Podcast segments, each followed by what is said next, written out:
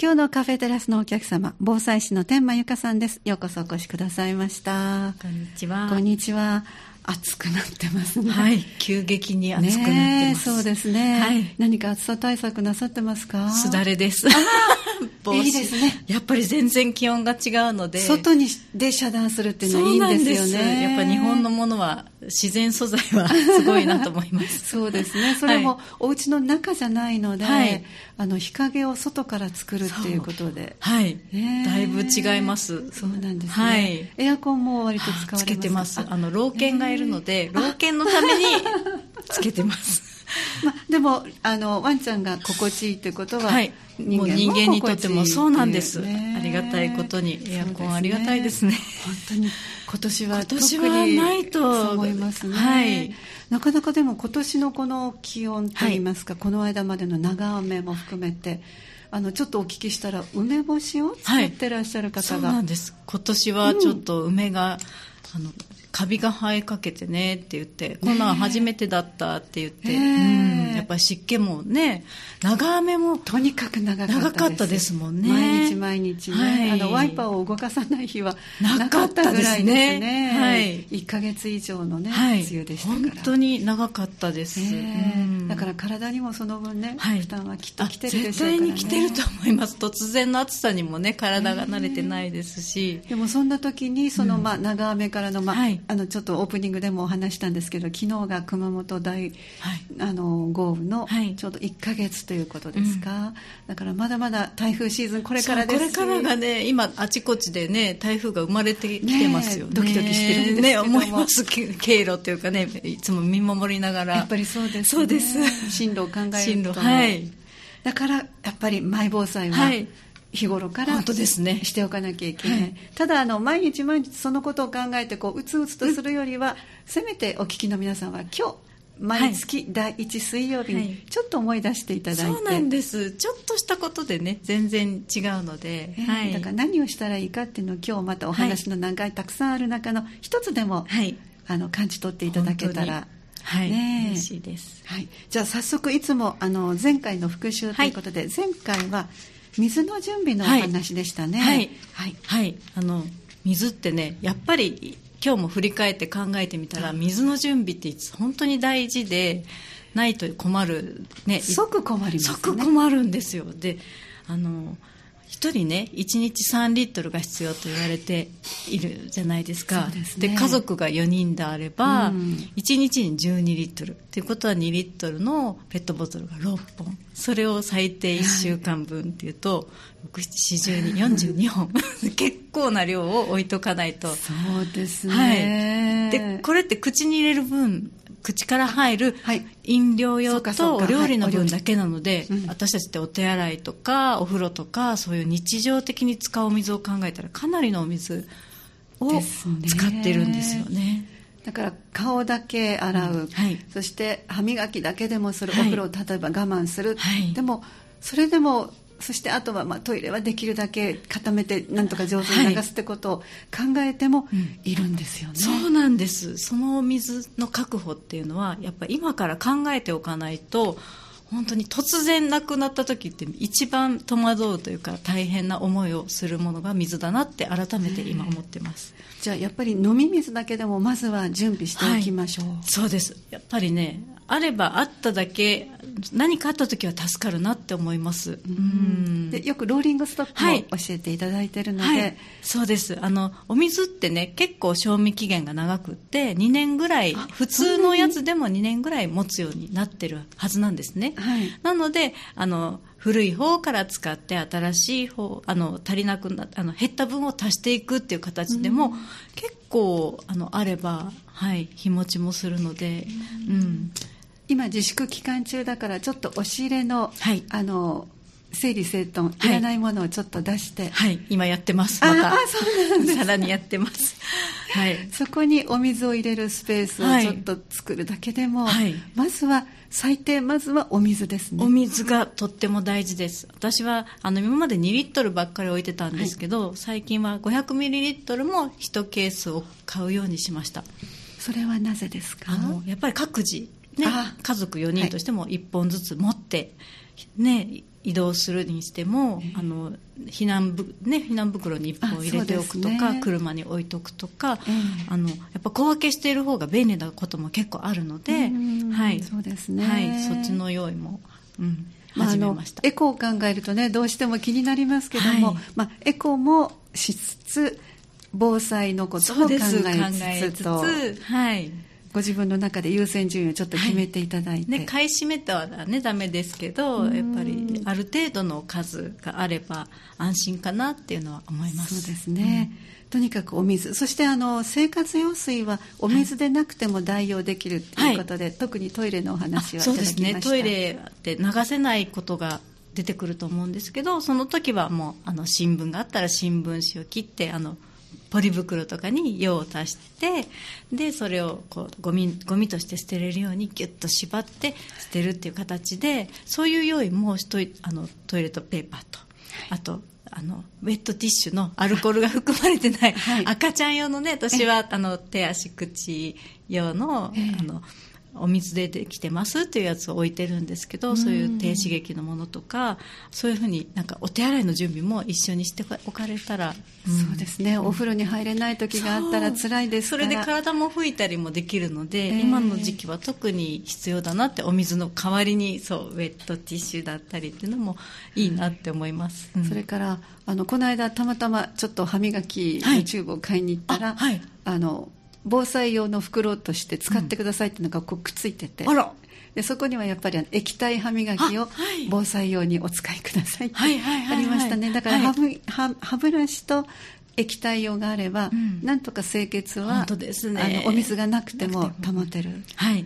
で確かにね、歯磨きができなかったら辛いですね。そうなんですよ。気持ちがねやっぱり気分が悪いのであのあのなんだろう紙歯磨きじゃないですけどウェットのそういうウェットティッシュタイプのやつも買ってありますし、でもそういう、ね、ちゃんとね磨きたいですよねやっぱりね。えー、ね。液体歯磨きも、うん、便利だと思います。ね、うん、そういうものも代用できるんだなと思って、はい、本当に、うん、そうやって一般的にお店でもそうやって、ま、ね災害時はそうやって使ってくださいってね、はい、ちゃんとされてるんですね。あの防災用の袋がついてます、ね、すごいですよね。びっくりしましただから意識は高く持って、うん、その中でご自分の中でピンときたものを、はい、はい、本当にね用意されてたら、うん、安心だと思います、はい。じゃあまずは先週先月のおさらいということで水のお話いただきました、はい、では早速ですけども特別編で、はい、あのいつもはあの天馬さんがあの阪神・淡路大震災で経験されて作られた心と命を守るヒントこれが10ということでね、はい、あるんですけどもそれを順番にお伝えしてますがとにかくあの前回もそうですが大雨でしたので、はい、今回もちょっと台風のお話ということで、はい、台風大雨シーズンに備えての、まあ、今準備しておく食品。食品。はい。これ体作りになりますからね。そうですで台風の場合は特にあのライフラインがねこれもそうですね。ねあの電気ガス水道ねがあの使えなくなることが考えられるのであのそれがなくても作れる食事だったりとかあとはカセットコンロとお水があればっていう食事がすごく大事になるなと思ったんですけど、はい、あのなんだろうまずはじゃあ、うん、えっ、と台風が台風って準備できますよね？そうなんです。来るまでに地震と違って数日前からあ今だったらね台風4号が生まれましたみたいな、ね、はい、情報がちゃんと流れてきますよね、はい、で予想進路もね。そうなんです。予想進路もちゃんと出るので準備期間があるのがすごくありがたいんですけど、えー、はい、その期間の間に いろいろ、はい。ね、食事食ってあの自分だけではなくてねご家族がいたりとかペットがいたりとか、えー、いろんな食べる準備が いると思うんですけど、はい、でもやっぱり非常時の時ってそれどころじゃないって言って、はい、なかなかこう食べられないけども、はい、あの全然シチュエーションは違いますけどもあの家族がやっぱり入院とかした時に、それどころじゃないと思ったけど、うん、きちんと食べないと、うん、あの正しい判断もできないし自分までもが共倒れになるので、はい。はい、あの非常時もきっと同じだと思うので、ね。はい、そうだと思いますよ、えー、で温かいものとかを口に入れるとほっとするので、ね、またなんだろうちょっと非常事態な心が緩まるっていうね、えー、大事な時間でもありますよね。癒されるんですね、うん、じゃあせっかくですから今日はじゃあまずはですね、まあ、いろんなお話いつもいただいてますが、水を入れるだけでこう食べられる簡単なもの、どんなものがあるでしょうね。ねよくあのアルファ赤米もしばらく何ですか？30, 30分ぐらいお水だったらご飯になるのにかかるんですけど、はい、はい、そうやってお水とかお湯だけ入れたら食べれるね、アルファ赤米のご飯もありますし。お水でも大丈夫なんですか？そうなんです。時間はかかるんですけど、ええ、お水でも大丈夫です。あらそれは嬉しいですね、はい、はい、あそれはなんかパックに入ってるんでしょうか、ね、あの乾燥した一回ご飯を炊いてで乾燥させたフリーズドライのお米になるんですけど、はい、はい、あれは結構こういうなんだろうお水さえ入れたら、うん、まあ、時間はかかるけれどもご飯になるっていうので、すごく、うん、便利だと思います。そうですね。で、うん、最初におっしゃったカセットコンロ、はい、これがあれば、はい、お湯が沸かせるので。そうなんです。ペットボトルのお水とお湯があればカップラーメンも食べれますカップラーメンいけますね、はい、はい、あと最近フリーズドライのそういういろんな美味しいご飯がねありますね。あります。普通のスーパーにも売ってますから。最近たくさん種類も増えていて、ね、見るの楽しみです。私はそうなんです。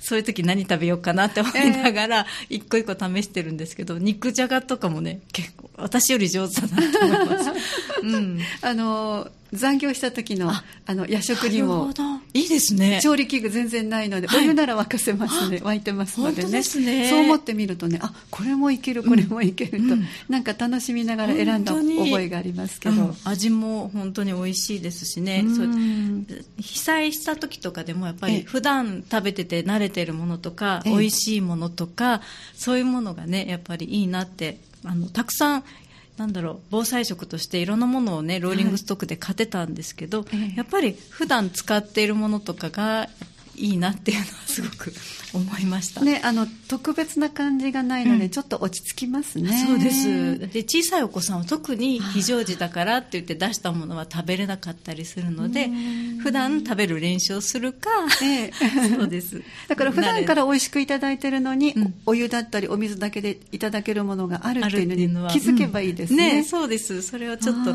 ね、はい、ちょっと今日はこのピクニックごっこしようかみたいな感じでね、ね、召し上がっていただいたらいいなって思います、はい、うん、それ以外お湯で沸かしたりお湯で作れるものありますか？あのお湯お湯で作れるものあと何が？スープスープとかもそうですし、はい、あのね、顆粒状態のスープとかも、ええ、ね、お湯を入れたらね、ね。作れますしね。はい。はい。あと、ね、お水でスポーツドリンクとかもいいですよね。栄養補給あと水分と飲み物としてのね、ね、あの脱水とかが怖いので夏場はそうですね、はい、粉になったスポーツドリンクもうちにも置いてあるんですけど、はい、随分昔の話ですけどジュースもなんか粉でありましたよね。今どうなんでしょう？ね駄菓子屋さんに行ったらありそうですね。ね。子供の頃、ラムネっていうちっちゃな粒を、あの、お水で、あの、溶いたら、あのラムネになるかなとならなかったなりませんか？私やってみようと今思ってしまいました。美味しそうって思ならなかったです。でも本当にあの、平常の時に、うんいけるかなっていうなんか今夏休みですのでね、はい、実験にもいいですよね。美味しく食べる防災食みたいな。ね。子供さんにその辺をちょっとこう考えてみて。本当に。自由研究でできるかもしれない。そうですよ。あのフリーズドライのねお野菜を使ったご飯とかね。ねあのうちの子はアルファ赤米で作ったチーズリゾットっていうのを夏休みに出して はい。提出してました。あそうなんですね、はい、防災のこと考えると結構自由研究進みますね、はいますよ、すごく。うん、ねそうですね。で、はい、子供さんが考えたら、本当いざという時に、ご自分が考えたから、これして食べよう、あれ作ったじゃないっていう、ね、そうやって、はい、一回やっとくと、子供たちはね、あの、またやろうって思えるみたいなので、ねはい、だからこれはもう本当に幼稚園ぐらいのお子さんでも、食べることにね、もう関心ができてきた年齢だとできますね。できます。もうぜひ夏休みの自由研究で、ね、温めて食べられるレトルト食品もいいわけですね。うん、はい。あれも随分持つんですね。はい、レトルト、でも、そうですね。あのカレーとかだったらね12年持ちますもんね。じゃあこれもローリングストック的にやってます。はい、ね、あのお好みのカレーがあると前も伺いました。そうなんです。たくさんそそれは買ってます。はい。あのこういうこう手を加えなくてもそのままもちろん食べられるものもありますね、うんはい、ご紹介ください。あそのまま食べれる。今ねパンとかも私も買ったりしてるんですけど缶の中に入ったパン。結構美味しいです。缶詰のパン。あの、はい防災訓練の時にいただいたんですけど、うんはい、ちょっと大事に置いてるんです、はい、もしもの時に、はい、美味しいですか？美味しいです。あの食感はどんなんですか？普通変わらないんですか？のちょっと甘めっていう印象があるんですけど、はいええ、美味しいねって言ってうちの子たちは喜んで。どんなパンですか？それは。食パンですか？食パンというよりちょっと味付きパンだったんですけど、私のは、はい、うんあの結構有名なところのパンが缶詰に入ったのが売っていまして、それはどういうところに行けば売ってますか？あの季節によってはこういうスーパーとかでも防災コーナーを設けてるところがあったりするんですけど、はい、よよく見るのはホームセンターの方が置いてたりすることが多い気がします、ね、ホームセンターホームセンターの防災コーナーに、ええ、はい、あのパンとか、え、あのあといろんなもの売ってましたね。長期保存の。うん、他にはどんな？アルファ化米もそこで、はい、なかなか普段売ってなくても、はい、そういうものを置いてましたね。乾パンとかもそうですし。うん、でもなかなか乾パンは普段食べないので。そうなんですもうだから期限が切れた乾パンが あります。あなかなかローリングストック的にはいかないですか？普段食べないものは難しいなっていうのが、えー、うん、正直な 普段いただけるもので乾いてるものコーンフレークなんかも。あコーンフレークもね今最近防災食であの日持ちもしますし、ね、豆乳かけてもね豆乳って日持ちがするので私は牛乳が使えない時用に置いてあるんですけど、えー、ね調整乳とか、ね、はい、かけて、はい、でロングライフ牛乳も私はいいなと思って、はい、3か月ぐらい常温できるのかな。ね、はい、そういうことを考えると普段食べてるものをそのままお子さんなんか、特にね、はい、味付きのコーンフレークはお好きだから。そうなんです、はい、うん。缶詰もいろい。ろ今は便利なものも美味しいものも、ね、美味しいもの。あの私は今ね探してるのはタンパク質のってなかなか取りにくいっていうので、お肉のね缶詰とか、あのお魚の缶詰を1個ずつ集めてるんですけど、例えばあの牛肉の大和煮とか、はい、はい、ね、コンビーフとか、えー、はい、そういう缶詰を一個ずつこう集めて。なるほど、はい、そうすると、あの、非常食っぽくなくて、はい、楽しみながら。おつまみみたいに楽しめるかな、みたいな ことができたらいいなと思って、えー、あの育ち盛りの子供がいるので、やっぱりお肉が食べたがるなっていうのがあって、ね、じゃあ、タンパク源になるのは缶詰。缶詰は長期、あの、本当2年ぐらいもつので、はい、ね、カレーの缶詰もこの間買いました。カレーの缶詰。レトルトが出る前は缶詰でしたよね、うん、カレーっていうのは、はい、はい、真っ赤なカンカンで なんか覚えてます。えええ。この間タイカレーの缶詰を買ってみてまだ味見をしてないんですけど、えー、ちょっと試してみようと思って美味しかったらね何個かまた買っておこうと思ってるんですけど、そうなんですね、うん、ということはそういう食品の場所っていうのを作って、うん。はい、それが結果あのもしもの時のはい、あのそのまま食べられる。お湯でお湯を一手間かけたら食べられるっていうものになっていく、っていうことになるんですね。うん、なると思います。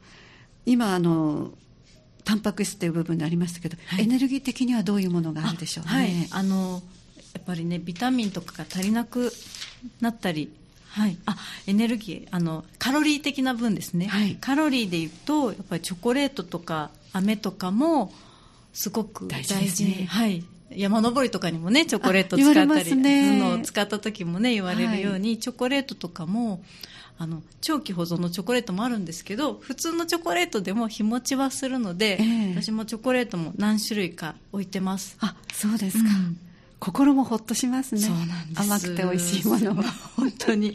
ね キャラメルとかもね美味しいですしね、えー、カロリーもありますしね、うん。うん、じゃあこういうものをしっかりと買っておいてっていうことですね、はい、日持ちがするので本当にこれもローリングストックで、えー、うん、常に置いてあります、うん、そうなんですね、はい、今ちょっと栄養のお話もいただいたので、はい、後半はその栄養に関しての,、あのとにかく今日はあの台風シーズンに備えての、はい。非常時に備えての食品という部分にこうはい。スポットを当ててね、お話を伺って思ってます、はい。栄養も大事ですからじゃあ1曲お送りした後、はい。栄養別のお話も伺っていきます、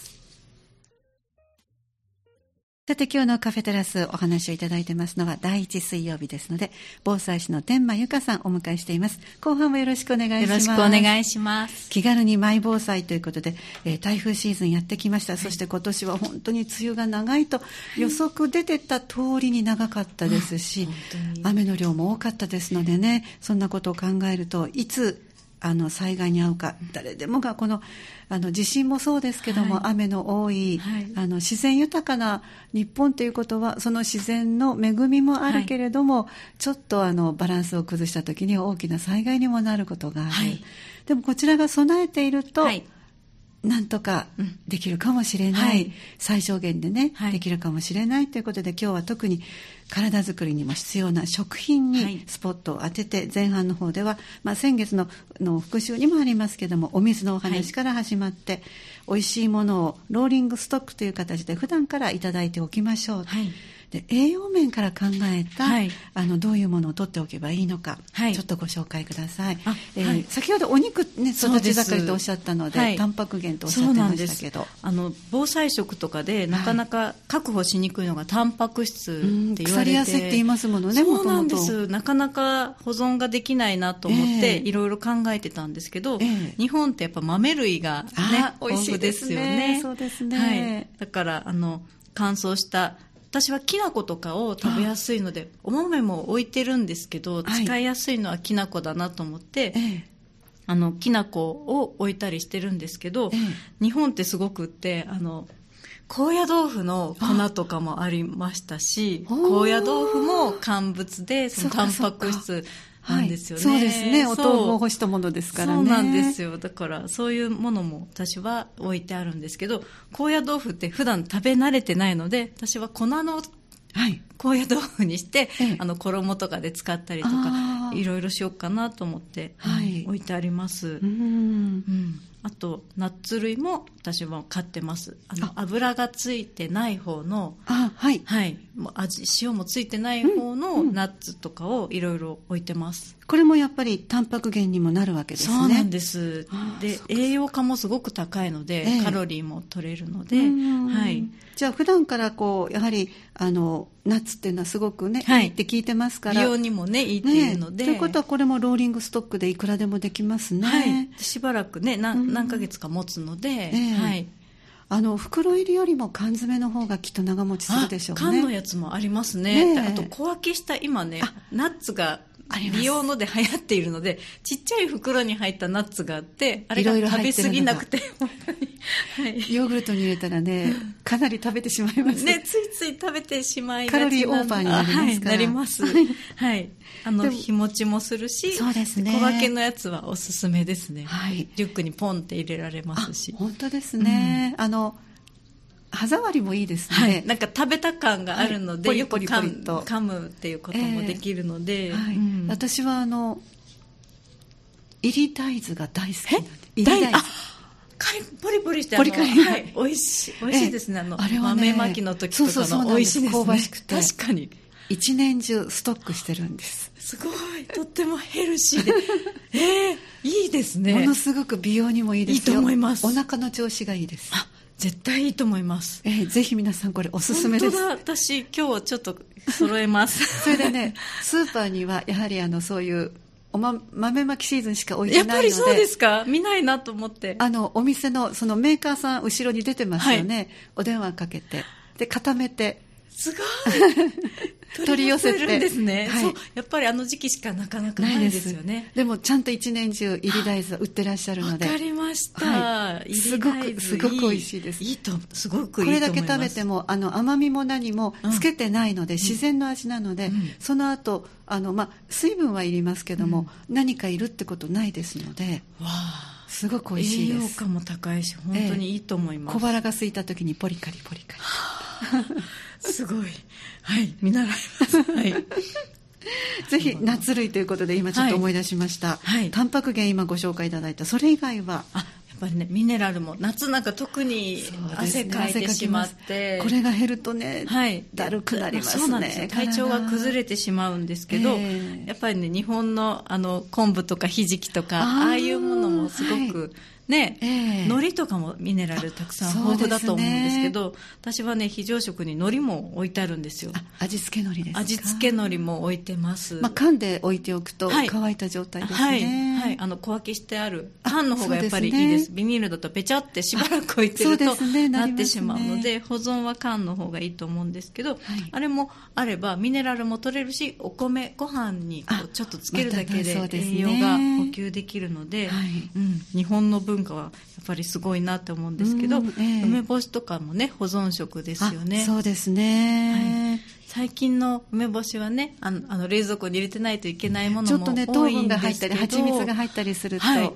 あの非常食用のはあの、昔ながらの梅干しっていうちょっと塩分の多いのを買うようにしてます、うん、今聞いただけでなんかこう大事が出てきました、ね、苦手なんですけどそういう時は 絶対そっちのちょっとずついただけたらい。いわけですもんね。はい、はい、なんか今こうおやつ梅とか言ってね袋に入った1個ずつ袋に入ったもの、はい。はい、梅干しがブームなのかな？いろんな梅干しのおやつもね出てますしね。そうなんですね。そういうものもねいいかもしれないですね。ご自分でちょっと見つけられて、はい、ね、これもいけるなっていうふうに、うん、あのマイ防災の一つに加えていただけたら、はい、自分が食べたいなって思う梅を探してもらえたらいいなって思います、ね、であの日本のお出汁のはい、お昆布さんなんかも出し取るのにそうだと思います、ね、お家に置いてらっしゃる方なんか、はい、あれもいいすごくねミネラルにもいいしあのペットボトルね500ミリにちょっとその昆布入れといたらその昆布水っていうのも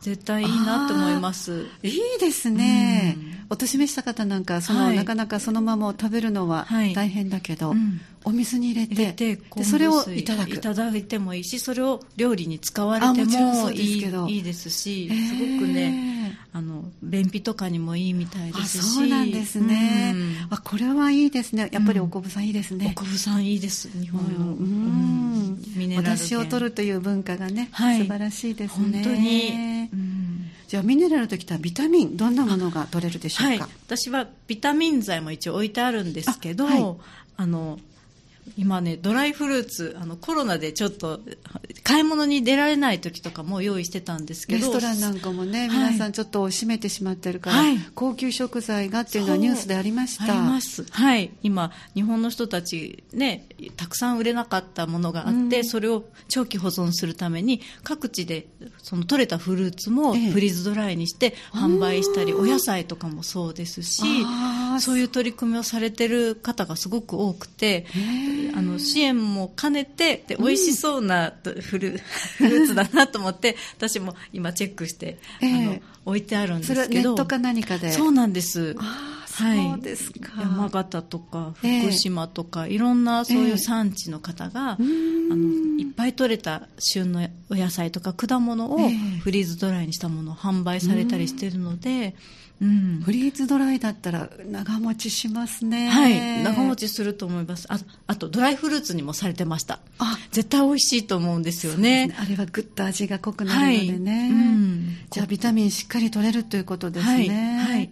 あのマンゴーとかも一応買ったりはしてるんですけど、あとバナナの、はい、カリカリのやつも置いたりああそうですか、はい、うん、ただあのかなり栄養価も高いので、はい、ですね。太ってしまう取る量をちょっと調整しながら、はい、食べやすいのでついつい食べ過ぎちゃうと思います,、ねねうん、でもいろんなものがあるっていうのは、はい、とってもあの見た時に、うん、あの味気なくないですね。そうですね。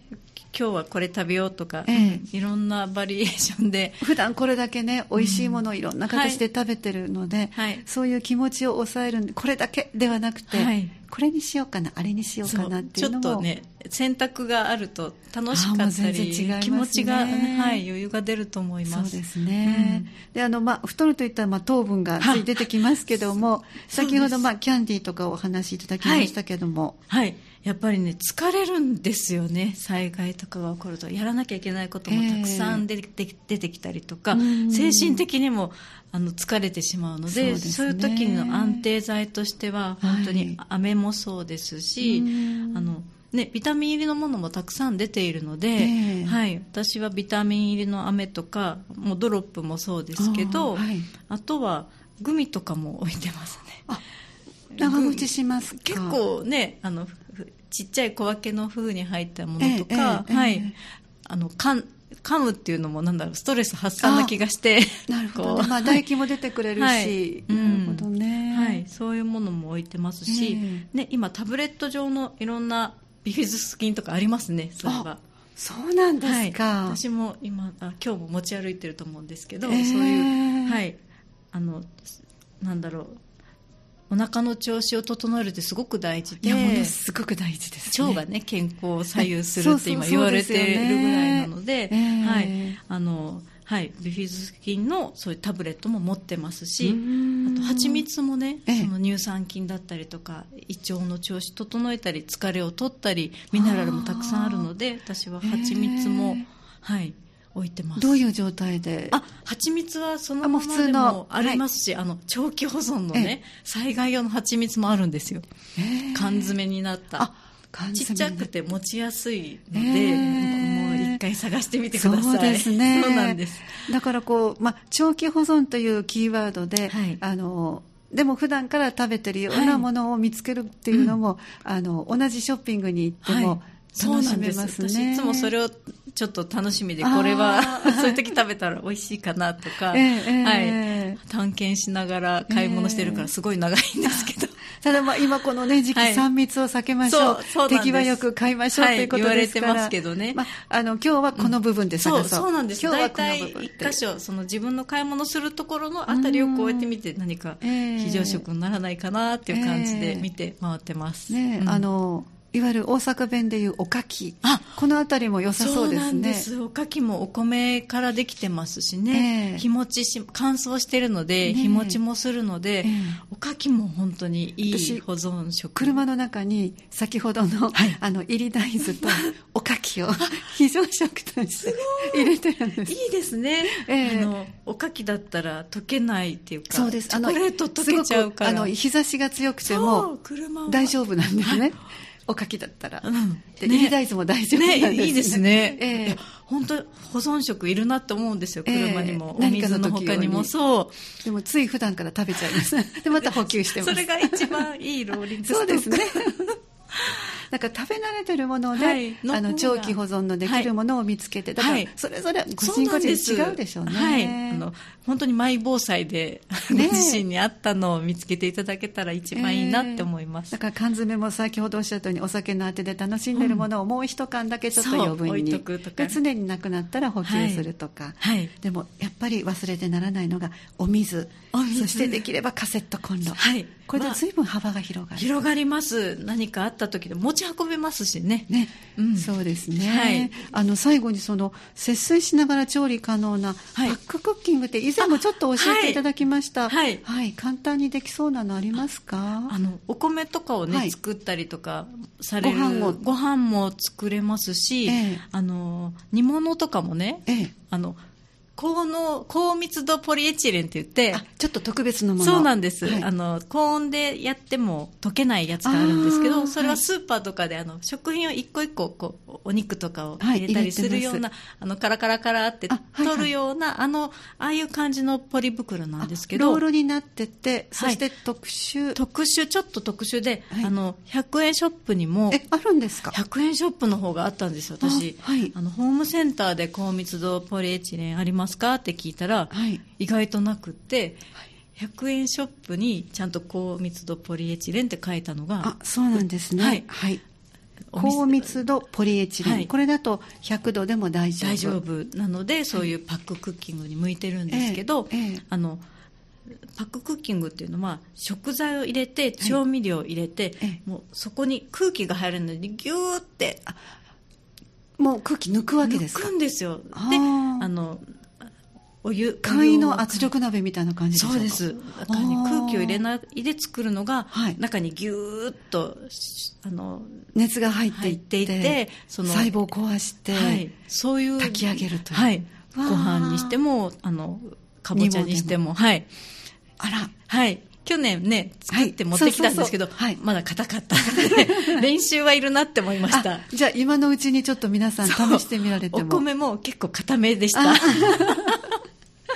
これをうまく炊くにはどうしたらいいんだろうって、ね、これまた自由研究になるかもしれません。いいと思います。あの聞いたんですよ栄養士さんに。あれね、はい、なかなかうまく硬いんだよねって結構硬い硬いね 言ってましたけど。お水入れていいんですよね。お水入れます。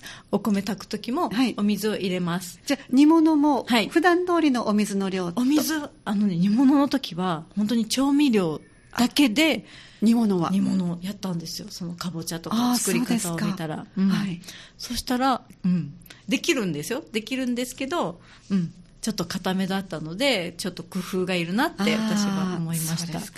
うん、ぜひちょっと皆さん練習されてねご自分の。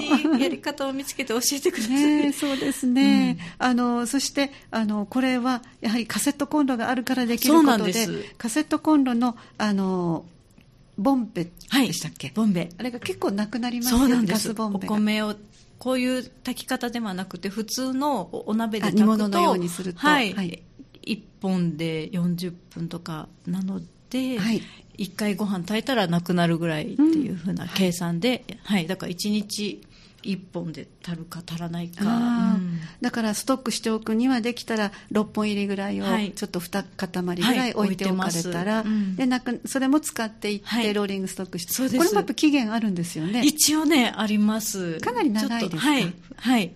何年って感じで年単位であると思うんですけど、はい、うん、じゃあ今日の復習としては確かにもうお水とカセットコンロがあれば、はい、あとは缶詰を上手に使うのと、はい、それからタンパク質をなるべくほあの補給できるような何かご自分なりのお好きなものを置いておきましょう、はい、甘いものも必要です。甘いものもあったらいいなと思います。ありがとうございます、はい、とにかく台風シーズンです。皆さん、はい、ご自分でマイ防災今日のお話の中であこれはできる、はい、さっきちょっとオフレコでだったかな。チーズをだいぶ置いてますっておっしゃってましたね。そうなんです。でも冷蔵ね、している冷蔵で置いてるんですけど冷蔵しなくていいチーズを探してます。燻製とかもそうですしチーズタラとかそういうねあのおつまみ系では結構あるなと思いながら、はい、はい、チーズ置いてます。そのあたりもマイ防災として試してみてください、はい、今日はどうもありがとうございました。ありがとうございました。防災士の天満由香さんにお話をお伺いしてまいりました。えそして今日の再放送8月26日最終の水曜日夜9時からお送りしますえ次回は9月2日の水曜日3時10分からです。また、ハニー FM のホームページで明日以降、あ、明日までには、あの、アーカイブでアップされますので、またお聞きください。はい、どうもありがとうございました。ありがとうございました。